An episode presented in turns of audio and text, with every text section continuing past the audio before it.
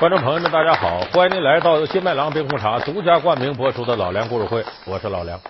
我们今天这期节目呢，给大家讲讲民间传说里的八仙。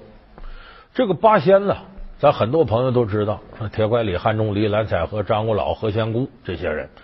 这八仙呢，在民间流传范围非常广。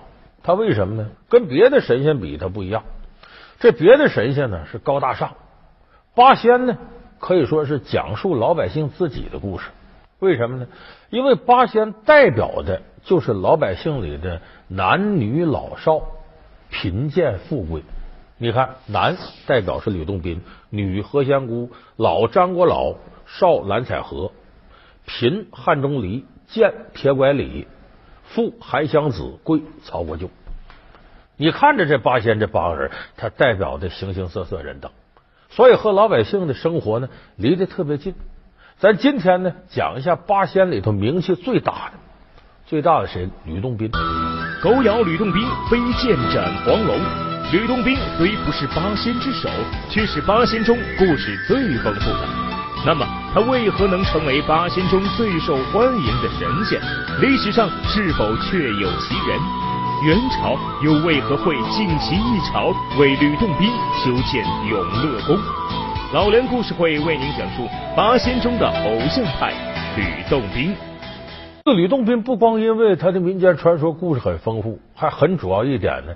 吕洞宾在中国历史上实有其人，他是唐朝时候的人，老家呢就是咱们山西永乐县的。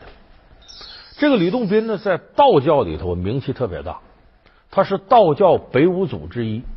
说北五祖都谁呢？吕洞宾是头一个，还有王玄普、刘海禅、王重阳，哎，这都是道教北五祖。还有一个钟离权，钟离权是谁？就是八仙里的汉钟离。